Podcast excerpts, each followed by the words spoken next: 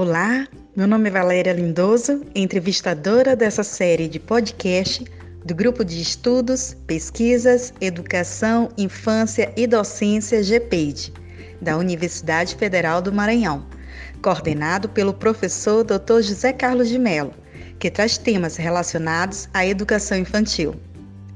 Ouça agora a entrevista com a pesquisadora Maria Luísa Silva Carvalho Villanova que é mestre em gestão pela Universidade Atlântica de Portugal.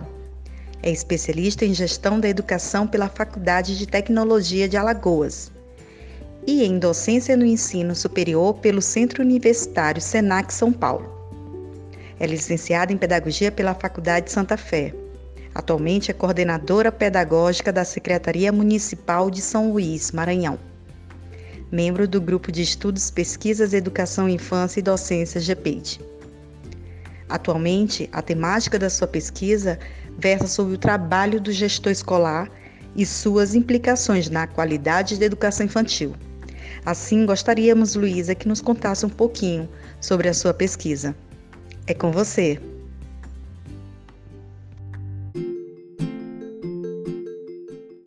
Olá, Valéria. Eu gostaria de cumprimentar os meus colegas do Grupo de Estudos Pesquisa, Educação, Infância e Docência, GPED, e cumprimentar a você que está nos escutando neste momento. Bem, o meu interesse por pesquisar sobre o trabalho de gestão escolar na educação infantil e suas implicações na qualidade da mesma reside no fato de que, nos últimos anos, pesquisando sobre a gestão escolar na educação infantil, infelizmente foi possível constatar que aqui no Brasil, não em sua totalidade, mas em muitas cidades ainda, como aqui em São Luís, permanece a cultura que o cargo de gestor escolar, o diretor, é um cargo político concedido para alguém porque tem amizade com algum prefeito ou vereador ou porque tem algum jogo de interesse envolvido. Só que as implicações disso na educação infantil são muito negativas, porque a educação infantil tem suas peculiaridades. O trabalho desenvolvido com crianças pequenas é diferenciado. Então, é importante falar que o trabalho da gestão escolar na educação infantil precisa ser desenvolvido por um profissional que tenha amplo conhecimento das especificidades da infância e que reconheça a criança como sujeito de direitos. Em 1998, a Constituição Federal estabeleceu o direito da criança à educação formal em creches pré-escolas. Em 1990, o Estatuto da Criança e Adolescente, o ECA, reafirmou ser dever do Estado assegurar à criança o atendimento em creches pré-escolas. Em 1998, a LDB integrou a educação infantil e a educação básica. Então, a educação infantil passou a ser a primeira etapa da educação básica. Mas veja bem, embora a educação infantil seja um preceito legal assegurado à criança pequena, para que a educação infantil cumpra com sua finalidade de iniciar o processo de formação de cidadão crítico, autônomo, capaz de refletir sobre a realidade que o circunda e agir sobre esta realidade, essa educação deve ser garantida com qualidade. Esse é o entendimento de vários estudiosos e é uma afirmação também que a gente encontra no documento do Comitê Científico do Núcleo Ciência pela Infância. E por que voltar esta pesquisa para o gestor e não manter o foco no professor, quem é que está dia a dia ali diretamente com a criança? Porque, de acordo com o Libânio, em sua obra Organização e Gestão Escolar, Teoria e Prática, o gestor escolar é a pessoa que tem sobre si a incumbência de impulsionar a instituição a cumprir a função social da, da educação, garantindo a qualidade do processo educativo.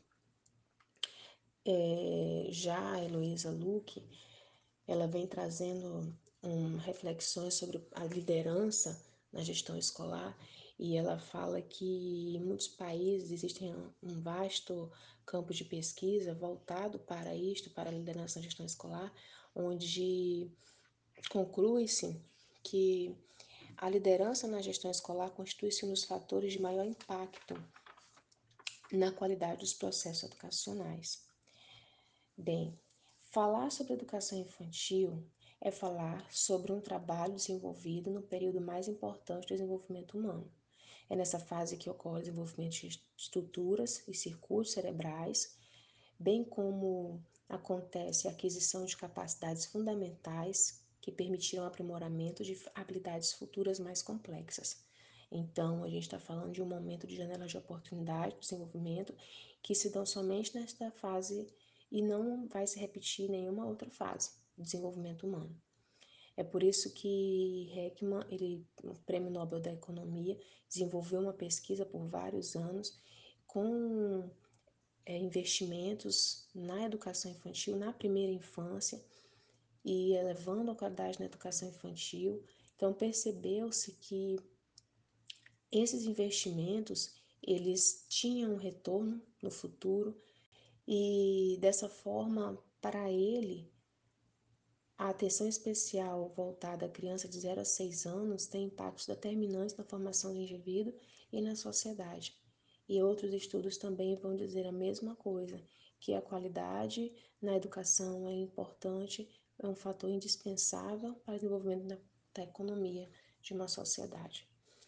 Após as considerações, Valéria, eu gostaria de ressaltar que, ainda que o cargo de gestor escolar seja um cargo político, é necessário que a pessoa que assume este cargo ela conheça as diretrizes curriculares nacionais, a BNCC, ainda conheça o Estatuto da Criança e do Adolescente. A gente vê algumas práticas, infelizmente, que é, elas vão estar ali de encontro ao Instituto da Criança e do Adolescente. E também, por último, eu gostaria de mencionar o Marco Legal pela Primeira Infância, que é a lei de número 3.257, e ela estabelece ali várias, vários nortes para que possamos ter uma primeira infância protegida. E dentre, uma de sua, de, dentro de um de seus artigos, a gente vai encontrar ali o artigo 16, que fala que a expansão da educação deverá ser feita de maneira a assegurar a qualidade da oferta com profissionais qualificados. É um preceito, sim, que realmente é muito necessário.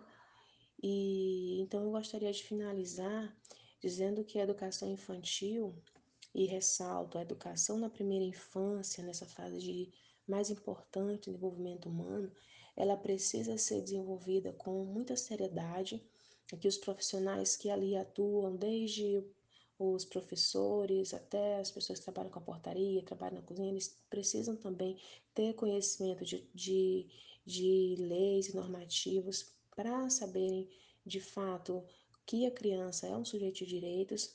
Agora, o gestor escolar é aquela pessoa que deve desempenhar um papel determinante para legitimar em cada creche pré-escola direitos fundamentais já normatizados e assim assegurar a oferta de educação com qualidade.